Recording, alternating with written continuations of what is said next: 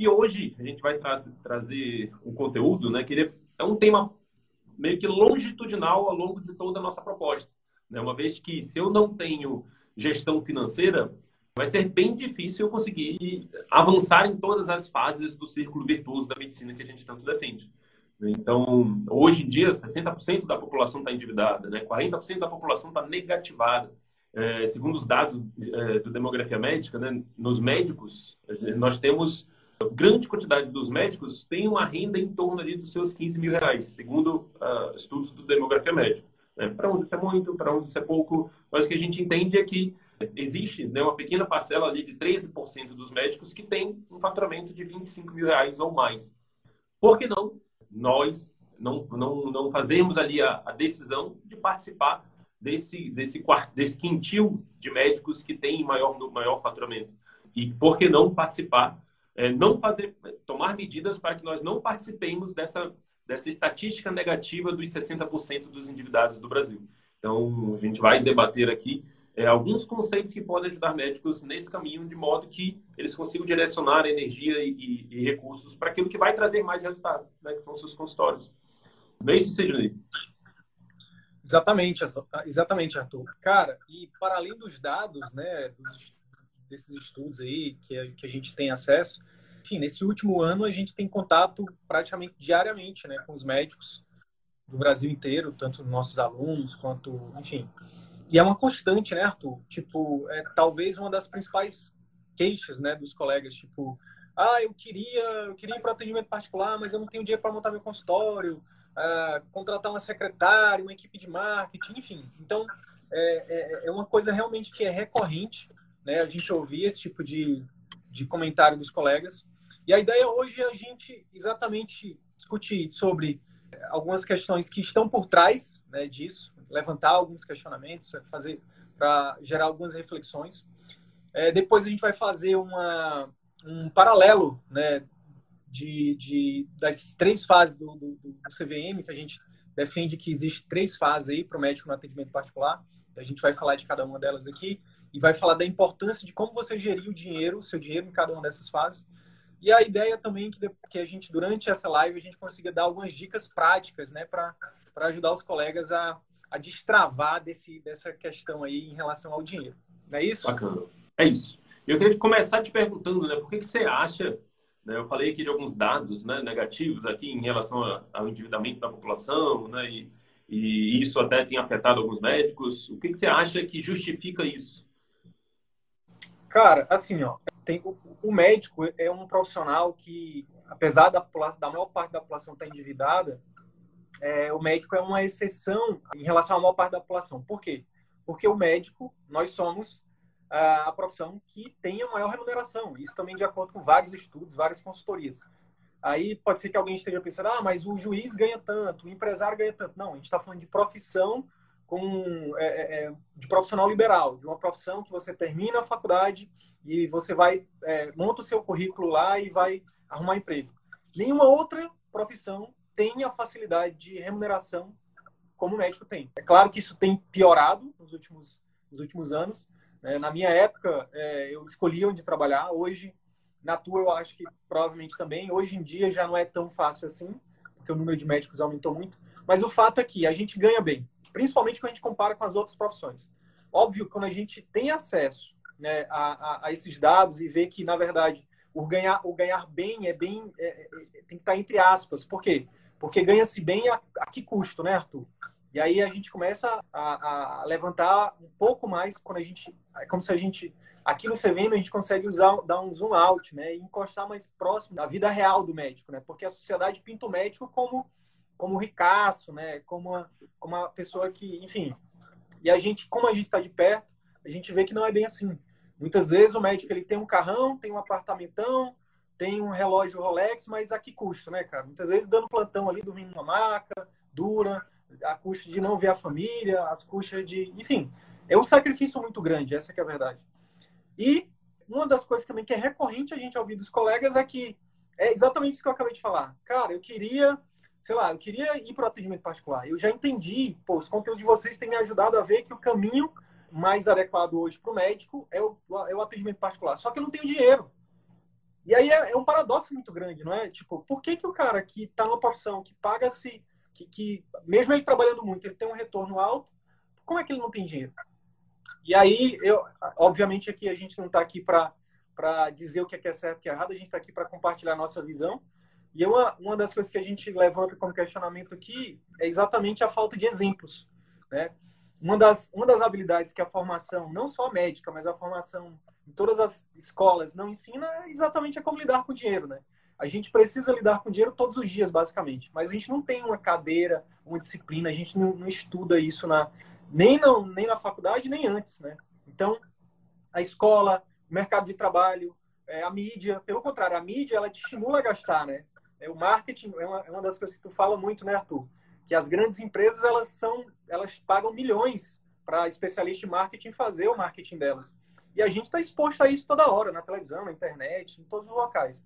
Então, a falta de exemplo muitas vezes em casa, né? Tipo, o, a maioria não tem o exemplo de, de, em casa de um, de um bom edu, de uma boa gestão financeira. Então, tem um livro, inclusive, chama Os Segredos da Mente Milionária, ele fala que uma das grandes causas de, de problemas com dinheiro é, é exatamente o exemplo ou a falta de exemplo no lar. São pais que ou tiveram, tiveram uma, uma, uma, uma escassez de dinheiro, que muitas vezes passa isso para os filhos, né? E aí o filho ou ele ou ele saiu do caminho dos pais de querer de querer ser mão de vaca, né? de ter medo e ou então o contrário, né? Eu vou meu meu pai não tinha, eu não tinha, agora eu vou gastar tudo. E aí vai para o outro extremo, né? Então, o modelo de, de, de dinheiro está muito relacionado com o exemplo no lar, está relacionado com o exemplo na escola, ou com a falta disso, né? Isso é uma das coisas que a gente levanta, trazido não só da minha cabeça, da nossa cabeça, mas das literaturas que a gente já teve acesso, dos, dos cursos que a gente já fez. Mas tem mais coisa que complementa isso, que é a questão da, da cultura do consumismo, né, Arthur? Existe uma cultura muito grande, né, do que muita, isso também tem a ver com, com algo que, que a gente acabou herdando de gerações anteriores, de que a gente tem que para a gente ser feliz, a nossa felicidade ela está muito atrelada ao dinheiro ou às coisas materiais. Tipo, eu já ouvi muitas vezes, não sei se já ouviu isso, Arthur, mas tipo, como assim, doutor? Você é médico e você, poxa, você é médico, você tem que, sabe, você tem que andar com a roupa bonita, você tem que andar, enfim, algumas vezes existe, eu já ouvi até a frase, não, isso não é carro de médico, você tem que ter um carro de médico. Enfim, existe uma cultura até popular, né, que exige do médico um, padrão de vida muito alto, né? E a gente, a maioria de nós acaba caindo nisso, né? E não que isso seja errado, pelo contrário. Quem que não quer ter que ter condições de comprar uma casa, um carro, roupas, enfim, eu também quero e eu acho que isso é legal.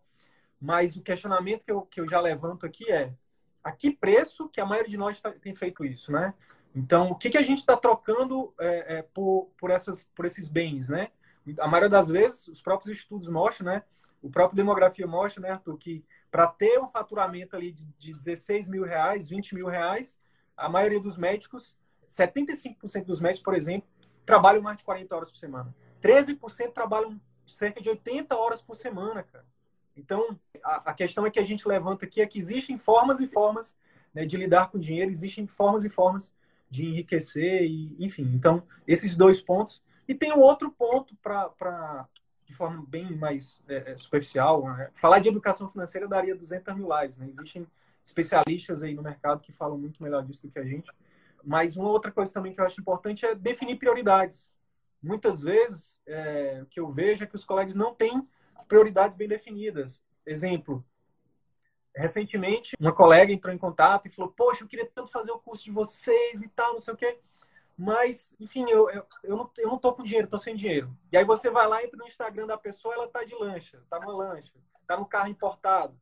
E aí a gente se pergunta, será que é falta de dinheiro ou será que é falta de prioridade?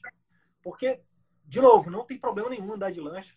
Quem que não gosta, né? Não tem problema nenhum andar de carro importado, quem que não quer. A questão é, você, você colocar uma prioridade na frente da outra. Eu falo por mim agora. Quando eu me formei, eu inverti totalmente as prioridades. Eu entrei, eu caí em todas essas armadilhas. Eu comprei o carrão, eu comprei o apartamento, financiei o apartamento que não tinha dinheiro para comprar, na verdade. É, enfim, fiz todo esse caminho aí que eu estou falando aí. E quando eu vi, eu não tinha tempo para usufruir de nada disso. Eu tava, não tinha tempo para me alimentar, não tinha tempo para dormir. E aí eu comecei a refletir, poxa, é, é, será que realmente vale a pena? Será que isso é, é, é o tão sonhado sucesso? Será que isso é, ser, é, é ter felicidade? E aí eu comecei a, a, a, a, fazer algo que é fundamental, né? Que já vai uma dica aí, que é autoconhecimento. O Gustavo Cerbasi, Arthur, ele fala assim, ele, ele define riqueza como você, você é rico quando você tem abundância naquilo que é importante para você. E isso faz muito sentido para mim hoje. Porque naquela época eu achava que riqueza estava atrelada a bens e a ter dinheiro na conta. E quando eu é, me vi é, com 26 anos na época, por exemplo, tendo já desenvolvendo um, início de hérnia discal, me sentindo velho porque eu, eu, eu via cansado, meus relacionamentos frágeis, né? Meus amigos viviam reclamando de mim e tal, minha, minha parceira, que agora é minha esposa, é, reclamava e a gente, enfim.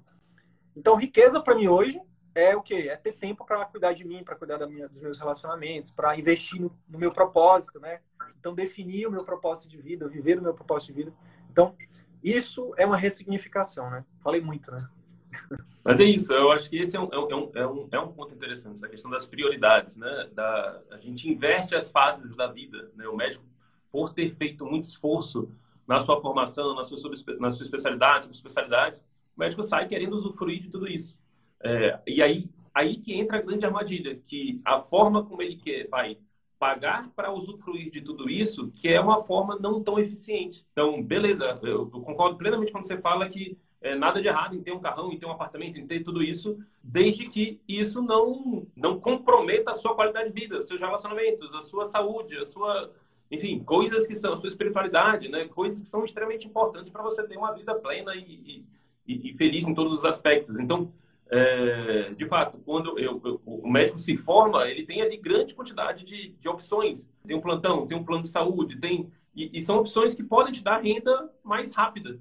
Porém, as opções que vão te dar um retorno muito maior e, e, e às custas de menos trabalho, elas demandam mais esforço. Então, você já vinha ali de todos os seus anos de, de, de formação. E aí, quando você entra no mercado de trabalho, a, a, opção que a gente sabe que é mais vantajosa para o médico em termos de qualidade de vida, em termos de retorno por tempo trabalhado, é o atendimento particular. Só que, para o médico ir para o atendimento particular, ele precisa de mais investimento.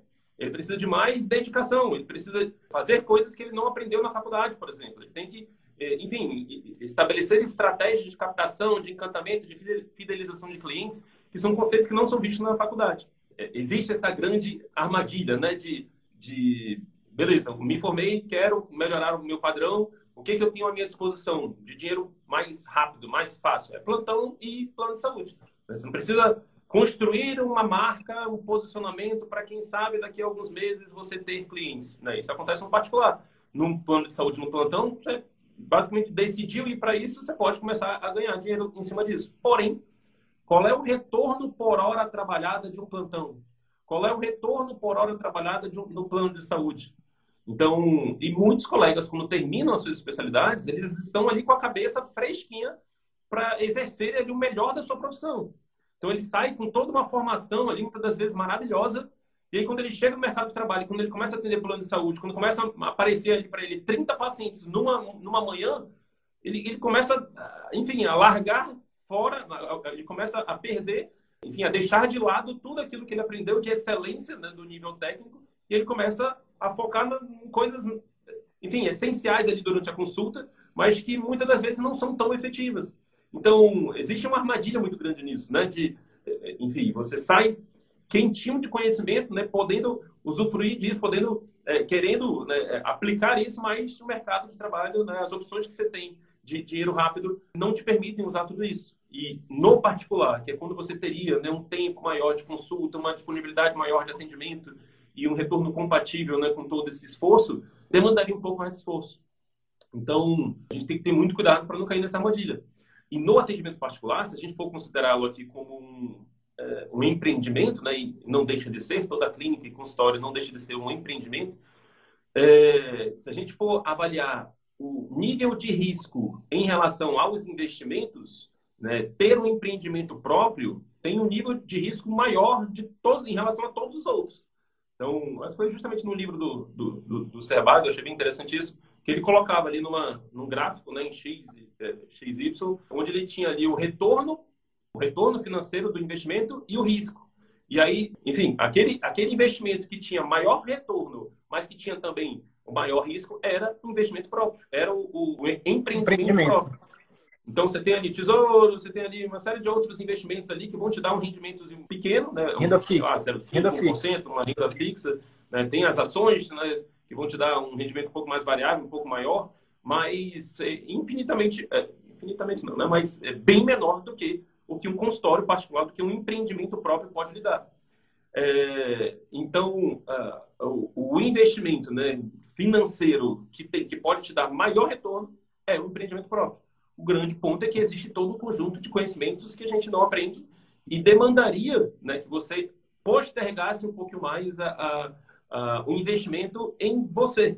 Né? Então, a gente vai já falar das fases do CVM, mas uh, o que a gente defende é que, de fato, o primeiro grande ponto de, de objetivo, de prioridade do médico, seja construir um modelo de atendimento, um modelo de trabalho, uma forma de vender a sua força de trabalho para o mercado que seja mais efetiva, que permita ele mais rápido poder usufruir de todos essas, esses benefícios aí, de todas essas, essas coisas boas que a vida tem para nos oferecer, mas sem comprometer a sua qualidade de vida, seu tempo de seu, seu tempo com a família seu, e tudo isso. E só para finalizar também essa minha fala, é, eu vi um gráfico né, de um, um dos economistas, que foi o Ricardo Amorim, mostrando como que os super ricos dos Estados Unidos gastam o seu dinheiro. Então tinha ali um gráfico, você tinha numa coluna como que a classe média gasta o dinheiro, como que os ricos gastam dinheiro e como que os super ricos gastam dinheiro. É, a classe média, 62% da classe média gastava é, o, o, é, na classe média, 62% do, do investimento da classe média era em casa, em, em carro, em, em despesas pessoais, né? E aí, em bens, os outros bens. que eram em, em, bens, né? E aí, 5, 7% ali em investimentos, é, em, em, empreendimento próprio, uns 5 a 10% ali em, é, é, em, em, ações, né? Investimento renda variável e tudo mais, e, e um pouquinho ali também previdência. Já os ricos dos Estados Unidos, geralmente era, era equilibrado, né? 25% é, era investimento, era em empreendimentos, 25% em ações, 25% em previdência, 25% em despesas com casa, com, com, carro, com, com bens. É, o, agora, os super ricos, né, os bilionários, mais 50%, em torno de 50% do investimento deles era no negócio próprio. Então. Fica é... a dica, né? Fica a dica. é, aí a gente se posiciona aqui de acordo com o nível que a gente quer alcançar. Então, grande parte que a gente sabe dos grandes milionários, eles têm grande foco nos negócios deles. Né? Se a gente for avaliar aí os grandes nomes é, os novos é, homens mais ricos do ia... mundo são homens que, que fizeram grandes falar. investimentos nos negócios. Era isso que eu ia te falar. Era isso que eu queria falar. O, tu falaste que o, o empreendimento é o, é o, de maior risco, né? mas é o que traz maior retorno. E aí, recentemente, numa live, num conteúdo do Flávio Augusto, né? que tipo, já estava tava demorando para a gente falar do Flávio Augusto aqui, que é um bilionário brasileiro, dono da WhatsApp, da, do Orlando City, do meu sucesso.com. É, o cara ajuda tanto a gente, a gente faz jabá aqui gratuito para ele. Então, o Flávio Augusto falou o seguinte, cara, hoje, o que é que eu faço com o meu dinheiro? Né? Foi uma live que ele fez com o Thiago Nigro. O que é que eu faço com o meu dinheiro? Cara, é, eu, eu não invisto em ações, não invisto em, eu não faço investimento financeiro. Por quê? Hoje, meu maior investimento de risco é porque ele tem o, ele tem o que é renda fixa lá, que é seguro, e uma, uma pequena parte ele investe em finanças, mas a grande parte do investimento de risco ele investe na, nas empresas dele. Por quê? Ele falou assim, cara, para mim, para mim, o investimento de menor risco é em empresas. Por quê? Porque eu sei lidar com negócios. Eu aprendi as ferramentas, as habilidades para. É, não é à toa que o cara, cada, cada negócio que ele abre, bum, sabe? Tipo.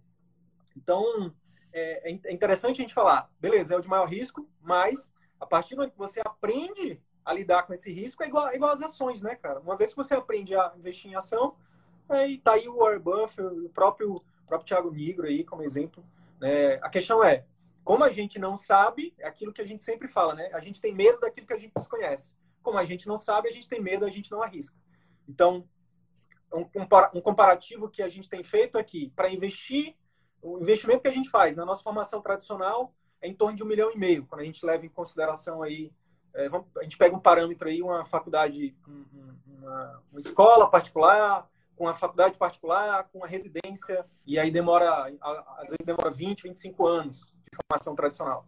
E aí esse, esse, esse colega, falando de mim, por exemplo, sai, entra no mercado de trabalho, vai trabalhar com o quê? Vai trabalhar vendendo a sua hora de trabalho a 30 reais a consulta. Né? Vendendo um procedimento que salva uma vida, por exemplo, um, neuro, um, neuro, um neurologista aí, endovascular, que vai lá e faz um procedimento e recebe 100, 100 200 reais do SUS. E aí investiu um milhão e meio, recebe isso. É, obviamente, a gente está aqui levando em consideração o, o, retorno tangível, né? que é o dinheiro. O retorno intangível a gente não discute porque, é, enfim, é indiscutível isso. Né? Mas a questão é, há um investimento muitas vezes de um milhão e meio, de cerca de um milhão, e aí às vezes a gente chega aqui e fala de uma metodologia que a gente já testou, que é validada, e aí os colegas, poxa, mas um curso online, vocês estão cobrando, sei lá, 300 reais por mês, é caro. E a gente fala, o que, que é caro? Né? O que, que é caro? Caro é, é, é, é o que a gente já fez para chegar até aqui. Caro é você gastar uma hora do seu tempo e, no final das contas, depois de quatro meses, você receber é 30, 40, 50, 60 reais que seja uma consulta, sabe? E fazer uma consulta meia boca e não ajudar o seu paciente. Isso é caro, né? Isso é caro. Interessante a gente falar disso, né? A gente tem uma metodologia testada, né, que pode ajudar e não importa em quanto tempo seja, que seja em dois, três, quatro, cinco anos. A gente tem alunos nossos aí tendo resultado em alguns meses, mas sendo bem conservador em dois, três anos. E aí o colega muitas vezes acha isso caro. A gente está aqui para dizer que o caro é, é relativo, né? É comparável, o preço é comparável. Mas isso, uma vez que você aprende, é impossível de você desaprender. Uma vez que você aprende a construir um negócio no seu consultório, é, é, enfim, a gente, na verdade, né, Arthur, os nossos alunos, eles têm falado, cara, uma vez que a gente aprende isso, abre-se um horizonte, né, cara? Porque é isso. Empreender é isso. Você, depois que você, é como se você tirasse um, uma venda da pessoa, né? Tipo, caramba, eu posso fazer tanta coisa. Né? Eu posso investir, sei lá, eu posso investir em educação, posso investir online, posso investir em outros negócios. Né? Tem colega nosso aí, pô, o negócio agora é investir em boi, negócio de ações, negócio de é investir em boi, sabe? Tipo, então, empreender é libertador, cara. Né? Não é à toa que o, que o outro mentor que a gente fala aqui de vez em quando, o Érico Rocha, fala que empreender transforma, porque realmente transforma. Né? Bacana, bacana. E assim, dentro do CVM, né, como nós falamos no início, ninguém aqui tem né, grande, não é especialista em finanças, tem outros grandes nomes de finanças, mas nós temos é, uma metodologia, uma, uma, um direcionamento que nós é, sugerimos para os médicos é, nas suas carreiras, né, nas suas carreiras de vida, na verdade. Né? Então, a gente defende aqui três fases, né, que o médico passe por três fases ao longo da sua carreira profissional. Existe uma fase 1, um, onde a gente defende que se foque é, completamente que todas as suas forças sejam voltadas para melhorar a vida do seu cliente, do seu paciente, né? que você foque todas a sua, seu, seu esforço possível e imaginável para proporcionar a melhor experiência possível para o seu paciente. É, é uma fase que a gente vai esmiuçar sobre ela, mas não precisa de grandes investimentos, né? só precisa de você mesmo construir um modelo de atendimento que seja encantador para o seu paciente. Uma segunda fase onde você vai focar no seu negócio mesmo, na sua estrutura física, na sua clínica, né, que a gente defende que são um dos grandes erros. O médico começa, é, ele começa a querer atender no atendimento particular e pensa, não, preciso comprar uma super clínica. Ele vai compra, faz um investimento ali de 500 mil reais numa melhor sala que tem, no melhor ponto comercial da cidade, mas não, não estrutura ali um modelo de atendimento que encante o paciente. Hoje em dia, a gente sabe, é muito, é muito claro isso, que pessoas encantam muito mais do que o ambiente. Não adianta você ter um ambiente maravilhoso e, e o seu paciente ser maltratado pela sua secretária, não ser bem atendido pela sua secretária. Então, a gente defende que numa segunda fase, o médico é, foque no ambiente. Para numa terceira fase, depois de ter gerado toda uma estrutura, um sistema de atendimento que te permita ganhar, ter um retorno por hora é, compatível com todo o esforço que você fez né, ao longo dos anos de formação, que aí nessa fase você começa a usufruir né, de, enfim, você vai investir em você, né? Você vai focar em outros negócios, você vai focar em, em investimentos que vão te gerar renda passiva, você vai focar em, enfim, gastar, comprar o que você quiser. Então, é, é, é, o, que a gente, o que a gente defende né, é o médico deixar para a fase 3 aquilo que ele faz imediatamente após se formar. A gente vai esmiuçar um pouquinho dessas três fases que, uma vez seguidas, né, muito provavelmente vão te trazer muito mais qualidade de vida, muito mais prestígio, né, muito mais satisfação ao exercer a medicina né, e muito mais retorno financeiro. Tá bom? O que seria olha essa fase interessante aí? Olha, Olha aí que interessante. Já entro na fase 1, Arthur, mas olha que interessante. A Gabriela, nossa aluna da turma 4, falando que hoje atendeu pela manhã dois pacientes particulares e ganhou 800 reais, né? tenho certeza, Gabriela, que os 800 reais vão ajudar aí a, a, a tua vida pessoal e profissional, mas eu tenho certeza absoluta que o atendimento que você deu para os seus, seus pacientes velhinhos, seus, seus geriátricos, né? encantou esses pacientes, né? E que você fez o melhor, que a chance de acertar o diagnóstico, a chance de criar um vínculo, a chance, a chance desse paciente te indicar, né? Hoje, Arthur, é, compartilhei contigo, né, o áudio lá da nossa aluna, ela falando, ela mandou um áudio para a gente da paciente dela. Eu, tô, eu confesso que hoje eu tô sensível, tá? É, então, se eu sair do script aqui, me perdoem. Mas a gente, essa semana eu recebi alguns áudios dos nossos alunos e, e é isso, tipo, beleza, a gente, a gente quer o dinheiro, a gente quer o que o dinheiro proporciona para a gente, mas todos nós temos algo que o dinheiro não compra, como sonho, né? Todos nós temos um propósito, um sonho, sabe, de, de, de fazer mais. Quando a gente fala de medicina, cara, eu penso que isso é mais forte, sabe, Arthur? Eu penso que, é, beleza, a gente, a gente, muitos de nós somos somos estimulados a vir para a medicina para ganhar dinheiro, para mudar de vida, para ajudar a nossa família, beleza. Mas, cara, eu, eu, eu sou romântico, sabe? Eu sou da era romântica, entendeu? Eu penso que, sei lá, que a maioria de nós, se não todos, tem um desejo maior, mais profundo, de querer realmente fazer a diferença na vida das pessoas, sabe, cara? Então, receber um áudio de um, de um paciente, de uma aluna nossa, dizendo que o atendimento foi maravilhoso, que aquilo que ela está fazendo não existe, que ela já foi em muitos tratamentos, que isso ali tinha que ser espalhado. Meu Deus, isso é muito, isso é muito forte, isso é muito poderoso, né? Então, é, mais do que o dinheiro, o dinheiro é consequência. A gente já falou isso várias vezes, né? Você é pago proporcionalmente àquilo que você gera na vida dos seus pacientes, dos seus clientes, né? Então, é por isso que a gente está aqui de novo para reforçar a gente. Não é o dinheiro que tem que ser a prioridade. É o foco no paciente. Aí eu já entro na fase 1. O que é a fase 1? A fase 1 é você estruturar através se você quiser uma dica, tem um curso aí que chama Ciclo Virtuoso da Medicina, que ensina a como você estruturar um, um, um atendimento particular que capte o paciente, que atrai o paciente certo, né? que, que encante esse paciente, que fidelize esse paciente. Ou seja, nesse primeiro momento, o seu, seu grande objetivo é: eu preciso estruturar algo que o paciente nunca viu.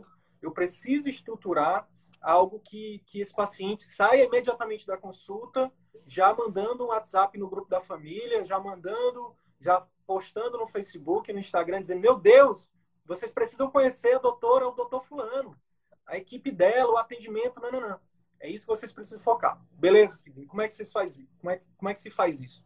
Do ponto de vista financeiro, o que, que a gente está falando aqui? Né? A ideia é falar que, que você precisa do ponto de vista financeiro para começar isso.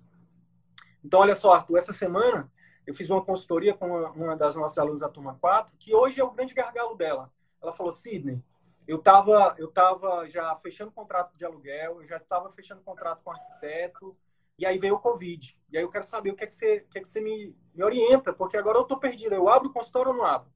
E aí eu fiz uma perguntinha muito simples para ela. Eu perguntei para ela, colega, você tem um capital de giro para manter seu consultório aberto por seis meses? Além, a, a capital de giro, além do, do capital que você precisa investir para contratar pessoas, para modular o seu local, né, para deixar tudo bonitinho, enfim, para comprar os insumos. Você tem isso? Ela falou: não, precisa. Eu falei: precisa, precisa. Não cometa o erro que eu cometi lá atrás, né? De, de, é, é, é, é de fazer um super investimento, como o Arthur falou, em estrutura e não, por exemplo, não focar em vendas. Quem é que mantém é uma outra pergunta muito comum para quem está na fase 1, né, Arthur? Eu posso fazer investir, eu posso fazer um empréstimo? Não, a gente não recomenda fazer empréstimo. Pelo contrário, a gente diz o seguinte, que o melhor, melhor investimento, melhor investidor no seu negócio, no seu consultório, é o seu paciente, é o seu cliente. Né? Então, foque em, em, fazer o que a gente falou, em, em captar, em estruturar, em encantar e fidelizar. Então, qual é o capital de giro que a gente recomenda? Olha, dependendo da região que você esteja, dependendo do, do, do, tipo de paciente que você quer atrair, enfim, a gente já chegou no número de mais ou menos 6 mil reais por mês. Né? Então você precisa ter, além do investimento inicial, é, que você. Ah, mas aí depende, né? Na verdade, a gente não, não recomenda fazer investimento inicial. Então, 6 mil reais já é englobando tudo. O que, que é tudo, Sidney? Uma secretária, uma equipe de marketing e um local.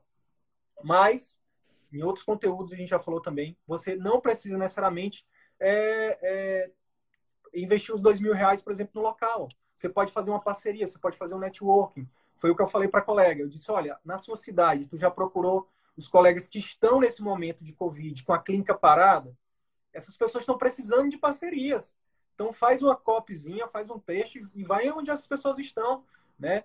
E, e, e vende né, o teu atendimento para elas. E aí você, por exemplo, ao invés de você pagar um aluguel, você vai pagar uma porcentagem do que entrar. Tenho certeza que se você fizer uma boa copy, você vai conseguir isso. Né? Então aí a gente diminuiria já para 4 mil por mês. Então, para quem está começando, o que, é que a gente recomenda? Ou você busca recursos próprios, né? Você junta isso, ou você aí sim você pode buscar uma outra forma de, de, de conseguir esse dinheiro, ou dar um plantão, ou enfim, ver outra forma. Agora, uma das coisas que, que é, perguntam muito para a gente, Arthur, você recomenda a gente atender por plano e depois migrar para particular? É complicado, pessoal, é complicado, porque muitas vezes você vai atender paciente por plano e aí mistura as rotas do paciente plano com o paciente particular, e aí pode ser complicado, né? Então você pode perder pacientes. Tem inclusive um exemplo de uma colega, de uma, de uma aluna nossa, que ela atendia numa clínica que era, que era particular e plano, e é, uma das, um dos pacientes particulares lá foi mal atendido na recepção e ela nem chegou a atender. O paciente estava marcado e tudo mais, e a paciente foi embora e, e ela perdeu porque o atendimento na recepção era atendimento de plano. Não é para ser atendimento de plano, não é para ser ruim, mas infelizmente, por conta do volume, é o que acontece. Né? Isso é um fato. E aí, essa, essa, essa, mesma, essa mesma aluna, olha que interessante, ela começou a colocar em prática, por exemplo, o programa de acompanhamento que a gente recomenda. Ela fez um programa de acompanhamento intensivo teste, ela fez de graça para a paciente lá. A paciente pagou a consulta, ela foi e ofereceu o programa de acompanhamento de graça. Gerou, gerou um valor gigante para essa paciente. A paciente, obviamente, como a gente defende, fez o quê? Indicou duas pacientes particulares para ela, né, possivelmente que iriam virar programa de acompanhamentos pagos. Chegou na recepção da clínica que não era dela e que ela não tinha controle de agendamento e aí a recepcionista direcionou esses pacientes para a dona da clínica. E aí ela disse: Sidney, eu dei um basta. Estou alugando uma sala para mim agora. Estou indo para um local onde eu posso fazer do meu jeito. Então, existem, existem casos e casos, situações e situações. Mas, se você puder não misturar plano com particular, é o que a gente recomenda. É isso, Arthur? Isso. A gente recomenda cinco formas, existem cinco possibilidades, na verdade, do médico decidir ali a sua estrutura de trabalho inicial. Tá? A primeira que mais vai ter custo, e é a que a gente menos recomenda, né, principalmente se você está começando do zero, é você pegar e comprar um local para você atender. Então, hoje em dia, né, a vida é muito cíclica. Hoje em dia, a gente está aqui com uma ideia de, beleza, montar um consultório particular, mas daqui a cinco anos muda tudo, surge todo uma, um conjunto de outras possibilidades, ou você tem uma proposta para ir para fora do, do, Brasil, enfim. Vem o tá Covid. Tá... Oi? Vem o Covid veio o Covid, enfim, aí você está ali com seus 500 mil, 600 mil, mil, um milhão investido em tijolo, né? investido numa estrutura que está parada ali, que vai ficar parada. Então, o investimento em local próprio, hoje em dia, é algo que, enfim, é uma possibilidade. Né? Se você tem ali um. Ah, surgiu ali uma grande oportunidade, alguém está se desfazendo de um local e você vai conseguir comprar aquilo num valor muito abaixo de mercado, ok, pode ser algo a se pensar. E você tem aquele recurso né, em excesso disponível, ok. Agora, não é a primeira opção que a gente recomenda, né? Existe uma segunda opção, que é você alugar um local e aí ter os custos de colocar, de arrumar aquele local para sua individualidade, né, para seu, seu modo de atendimento. É, é, uma, é uma segunda opção que geralmente é a mais escolhida, né? as pessoas acabam alugando e aí tem todo um conjunto de investimentos para adaptar aquilo para sua especialidade. Só que você acaba tendo um custo, nada, nada, nada, nada, vai, vai 50 mil, vai 60 mil, vai 80 mil, vai 100 mil reais, é, só para você adaptar um local para o seu atendimento. E aí, quando você está no início, onde você ainda não tem paciente particular para, como a gente falou, para financiar né, o seu próprio empreendimento, isso se torna muito arriscado. Então, por isso que o primeiro, quando a gente fala primeira fase, quando a gente fala primeira fase do CVM, a gente fala que o foco são as pessoas. A estrutura é que, o, o pensamento é que estrutura mínima eu posso conseguir para que eu possa fazer o melhor atendimento no meu, do meu paciente, para que eu possa encantá-lo e atrair uma demanda de pacientes que me permitam construir, e que a partir desse, dessa demanda mais fixa, dessa renda mais fixa de vinda dessa demanda de pacientes crescente, você consiga ir alavancando para a segunda fase, né? que é a fase 2, que é a fase onde você de fato vai construir uma super clínica, vai construir um super ambiente, vai, vai pensar em formas de você melhorar ainda mais o serviço que você oferece.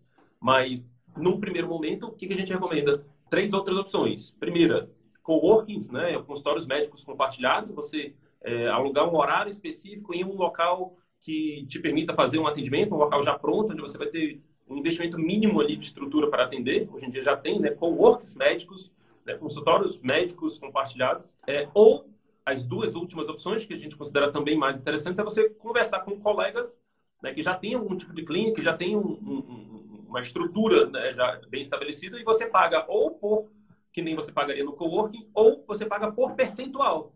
Então essa última opção para a gente é a, é, a, é a mais vantajosa de todas, porque você não vai tirar dinheiro do bolso, você vai pagar em cima de percentual. Então, se você atender 10 pacientes, sei lá, você deixa ali 20, 30% na clínica.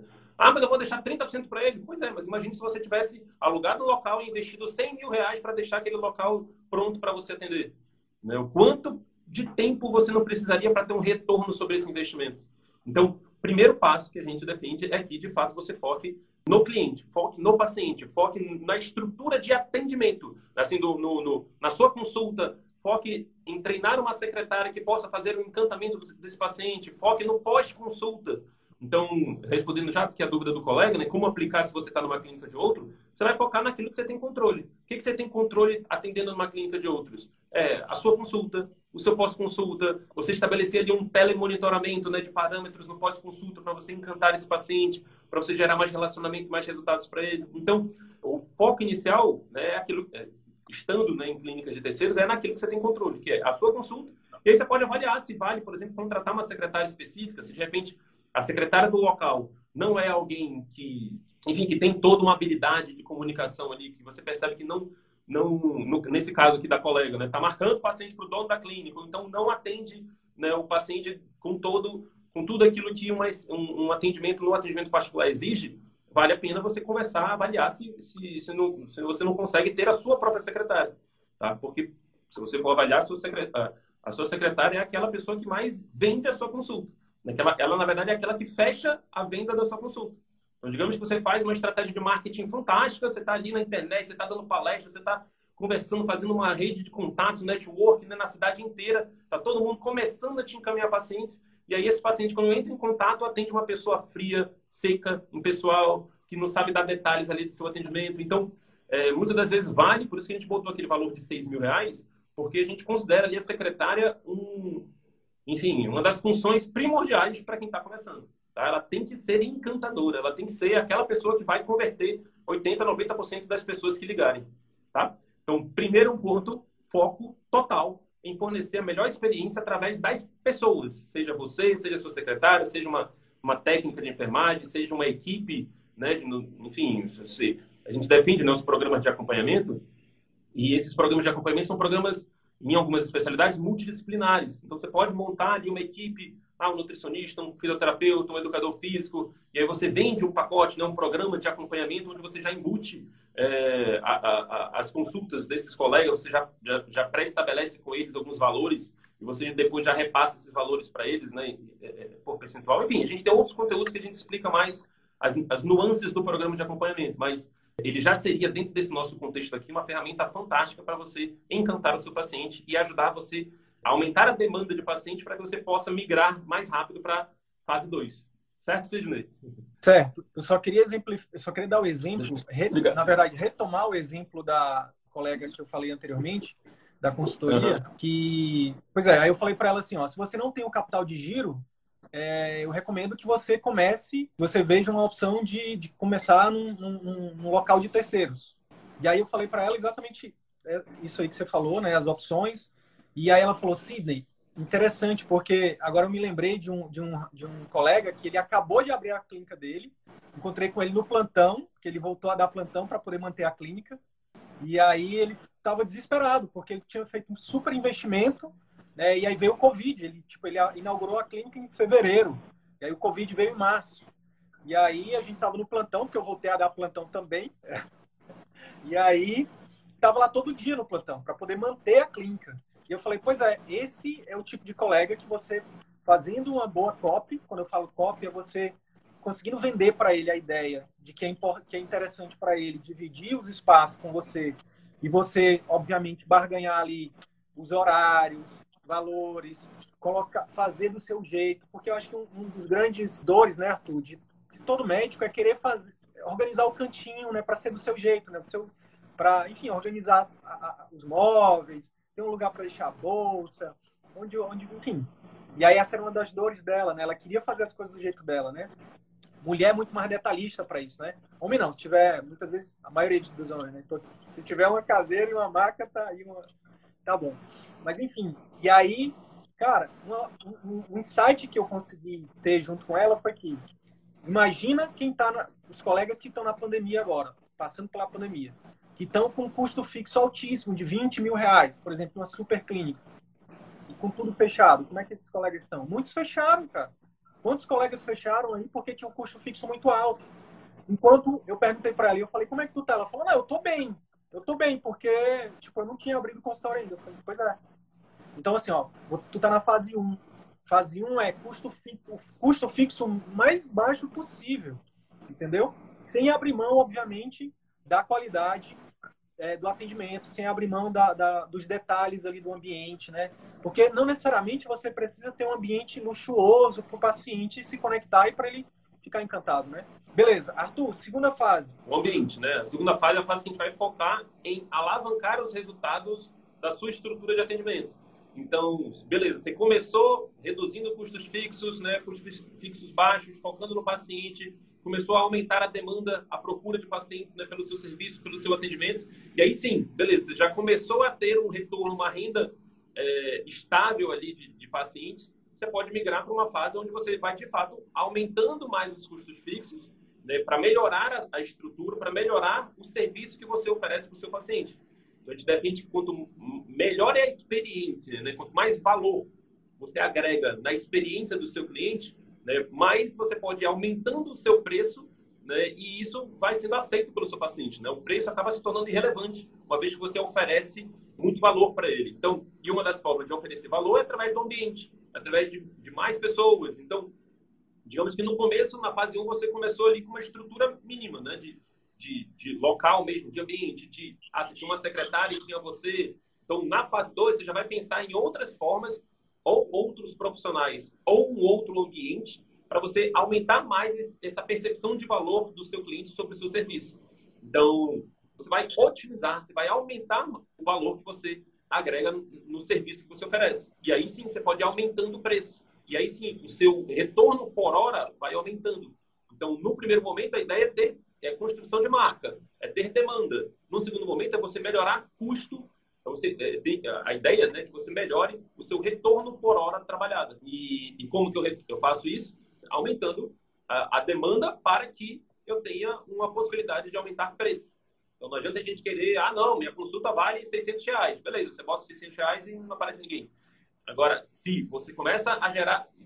Não quer dizer que preço é o, é o, é o ponto principal, né? Mas eu só quer dizer que é, você geralmente constrói, você vai aumentando né, o preço que você cobra pela sua consulta à medida que você consegue gerar na cabeça do seu cliente uma percepção de valor. Então, não é à medida que você vai atendendo, não é à medida que você vai. Depende muito da forma como você consegue organizar o serviço que você oferece para que, para que seu cliente consiga ver que aquilo ali vale, que o serviço que você está oferecendo vale. Então, se ele liga e ele é bem tratado pela secretária, opa, ponto positivo. Ele chega, a secretária vem e faz um excelente tratamento, uma recepção para ele, opa, ponto positivo. Aí ele vem, agora você contratou uma técnica que vai fazer ali uma triagem, um primeiro atendimento, um primeiro, enfim, um, um, já agrega um pouquinho mais de valor, pesa, mede, tira sinais vitais ali, mede os sinais vitais. Então, é, você já vai aumentando a percepção de valor. Ele, opa, não é só chegar e ser atendido, não. Tem todo um processo, tem todo um procedimento.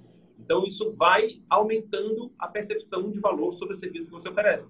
E aí ele chega no seu consultório, seu consultório está ali cheio de Está todo orquestrado para você oferecer uma excelente consulta.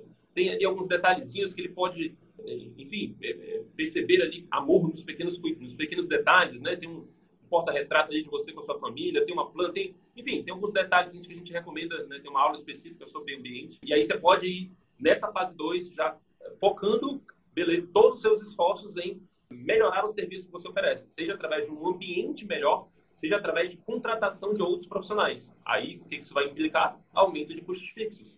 Só que você já tem, já construiu uma base de clientes que te permite aumentar isso. É diferente de eu, eu começo com uma estrutura com custo fixo lá em cima e aí eu vou atrás de clientes. Você tem a possibilidade de você se sobrecarregar, precisar dar plantão por fora muito grande. Isso foi o que aconteceu comigo. Né? Eu comecei não com custo fixo muito alto, né? Comecei com uma clínica, um local pequeno, não tinha todos esses conhecimentos, eu, optei por aquela segunda opção de alugar um local e estruturar aquele local. E aí quando você vai colocando no papel ali, ah, persiana, corrimão, quadro, troca a porta, troca isso, botar uma parede, pintar, trocar isso, trocar aquilo, nada, nada já foi 50, já foi 60, já foi 80 mil. Né? E aí é, já está com aqueles custos fixos no início, aí o que, que eu fazia? Tava plantão, entrava no plantão na sexta-feira à noite, saía na segunda de manhã. Enfim, fiz isso por muito tempo para poder arcar com os custos fixos, ainda que pequenos, mas como não tinha muito cliente no início, né, não era suficiente para pagar. Então, o que a gente recomenda? Né? Você comece com o menor custo fixo possível, foque em aumentar essa demanda para que é, esses pacientes financiem a melhoria da sua estrutura de atendimento e dos serviços que você oferece.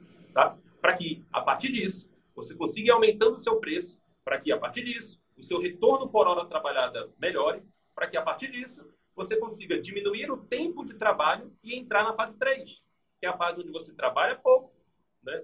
Aí você vai escolher ali 3, 4, 6 horas por dia, 3 dias na semana, 2 dias na semana, enfim, onde você trabalha pouco, tem um retorno por hora trabalhada muito alto, e aí você, a partir desse retorno, consegue usufruir, né? comprar o que tiver que comprar, fazer outros investimentos em outros, outros estabelecimentos que não dependem só de você, então aí você pode, de fato, entrar na fase 3, que é a fase, a fase que você vai usufruir de tudo isso. Quanto tempo demora para chegar na fase 3? Depende, né? Varia de pessoa para pessoa, de especialidade para especialidade, região para região. A gente estima ali que você fazendo tudo certo, né? De, ah, vamos botar aí um ano, um ano, um ano e meio a dois anos e meio, a três anos, enfim. Varia, acho que depende bastante, né? De especialidade, de, de. Mas que custa né? Você parar um ano, mais um ano e meio, dois anos da sua vida para você pensar em desenvolver as estratégias necessárias para que você consiga, de fato, usufruir do melhor da vida sem sacrificar é, a sua qualidade de vida, o seu retorno, seu, a sua, sua paz, né? sua, é, o seu tempo com família, o seu tempo com seus amigos, enfim, essas outras coisas que são de suma importância para a gente construir uma vida plena e saudável. E aí, chegando nessa fase 3, né, e a gente, uma última dica que a gente sempre recomenda é que você também passe a querer focar em investir um pouco mais do seu dinheiro também em outros empreendimentos que não dependam exclusivamente de você, tá? O médico, né, por ser profissional liberal, por mais que ele monte uma super clínica, tem um custo, um retorno por hora trabalhada muito alto, se acontecer qualquer situação, qualquer coisa que com ele, se ele queira, ah, quero passar um ano viajando, beleza, ele para de receber. Ele vai ficar um ano sem receber. Então, a gente recomenda que o quanto antes você conseguir a sua estabilidade dentro do seu negócio, você consiga, é, você passe a, que, a começar a, a, buscar investimentos, né? seja outras empresas, seja investimentos mesmo, ações, e aí vale toda uma, uma busca, né? A gente meio que não entra nesse assunto, mas é, vale de uma busca de outros, outros colegas, outros profissionais que, que direcionam mais essa parte de investimentos, para que você consiga construir né, uma renda passiva, né, um, seja um empreendimento, seja é, investir em outro empreendimento, seja investir em ações, para que é, isso lhe gere uma renda independente de você trabalhar ou não. Né? O Sidney deu o exemplo do nosso amigo, né, que trabalhando no Porto Velho, né, passou a investir em boi. Né? E, e, hoje a gente sabe que é um investimento considerável. Né? Tem um retorno sobre, sobre, por isso. Então ele dava tantos plantões e já dizia, ó, isso daqui é, vai para o boi, já é um boi a mais. Então, é, ele está construindo uma renda passiva. Né? Lá na frente ele pode ficar na casa dele, dar um plantão por, por semana, dar um, entender um paciente, fazer uma cirurgia aqui, outra ali, porque ele tem milhões de bois lá que ele pode ir vendendo e isso gerando renda passiva para ele. É, o grande é segredo é, isso, é diversificar. O grande segredo é diversificar, né, Arthur? É a gente, aquela velha máxima, né? Não colocar todos os ovos numa cesta só. Eu só queria, eu só queria dessa, dessa questão da fa... até quanto tempo demora para chegar na fase 3? Três anos, né, cara? E aí eu é, acho que vale um exercício de imaginação aqui, né, com os colegas que estão aí ao vivo ou quem vão, que vai, quem vai assistir esse esse vídeo aqui depois, né? Que é o seguinte: a gente demora seis anos de faculdade, três anos em média aí de para fazer uma residência, aí depois tem mestrado em alguns momentos, tem fellow, enfim.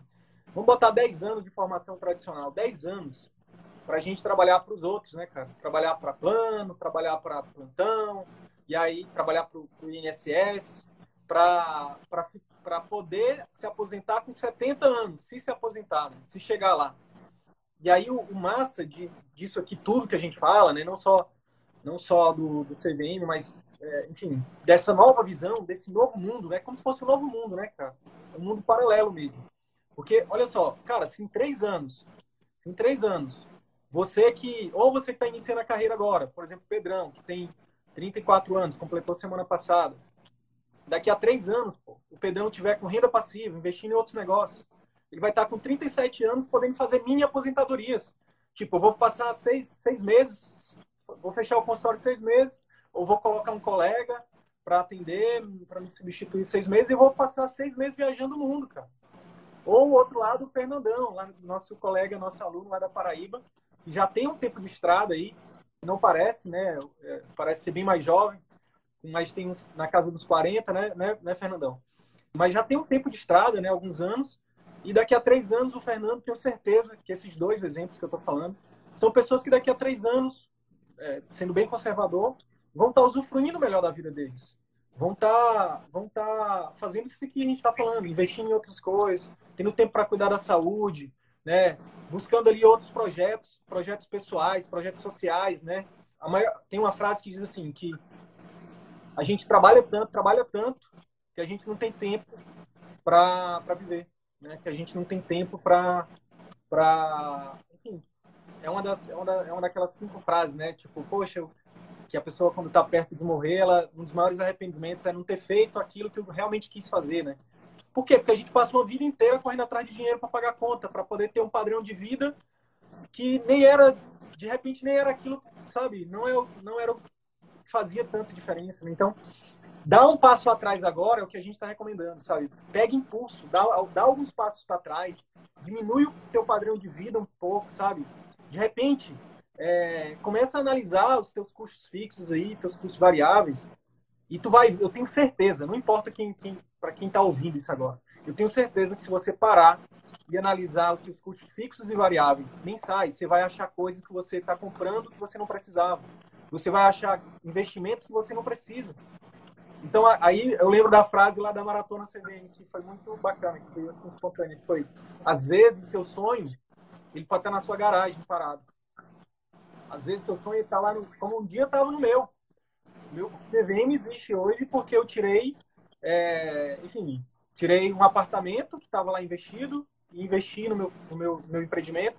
Depois tirei um carro e investi e estou aqui hoje. Né? Duas coisas que não precisava. Eu não precisava de um apartamento a mais. Eu só, só, só tenho uma família. Tipo, eu não tenho mais de uma família. Não tenho outra, outros filhos, outra mulher. Não tenho, não preciso. então, não preciso de dois carros. Eu só sou um, sabe? E aí eu acho que entra um conceito também importante, Arthur, só para a gente finalizar e começar a responder perguntas aqui, que o mundo mudou, né, gente? O Covid veio só para validar isso. A pandemia veio para validar. O mundo mudou, ele já vinha mudando, né? A gente acompanha alguns colegas futuristas, né, Arthur? Um cara que você gosta muito, que é o Thiago Matos, o próprio Murilo Gun, né, que, que vem falando, gente, o mundo mudou. E uma das coisas que mudou é que a economia, a economia do futuro é a economia compartilhada. Hoje em dia, você ter um carro importado é um custo de oportunidade muito grande, principalmente se você está no início da carreira, sabe?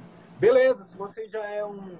Se você já está ali com seu milhão guardado, pô, vai lá e compra o teu Audi à vista, que é o que eu vou fazer. Eu só vou comprar o meu BMW, o meu Audi o meu Ferrari, seja lá qual for, se eu comprar, talvez seja um Tesla, quando eu tiver dinheiro para comprar à vista. Porque até lá eu vou andando de Uber e tá bem. E ando no carro da minha esposa e tá tudo certo sabe? Porque para mim eu tenho outras prioridades. Eu já virei essa chave. Então, ou então quando eu quiser dirigir um áudio, eu vou ali e alugo o áudio por uma semana. E, aí, minutinho final aqui, tá? Show! Tá no então, minutinho é final da live. O mundo mudou, a economia mudou, então a gente passa de uma economia de ter para a economia de ser dono, para a economia de ter acesso. Isso vale para atendimento particular também. Né? É isso. É isso. A gente está finalizando aqui né, o tempo de live. O Instagram nos permite uma hora de live. Basicamente, a clínica Santo Alberto que perguntou se o, se o CVM também serve para gestores de clínica.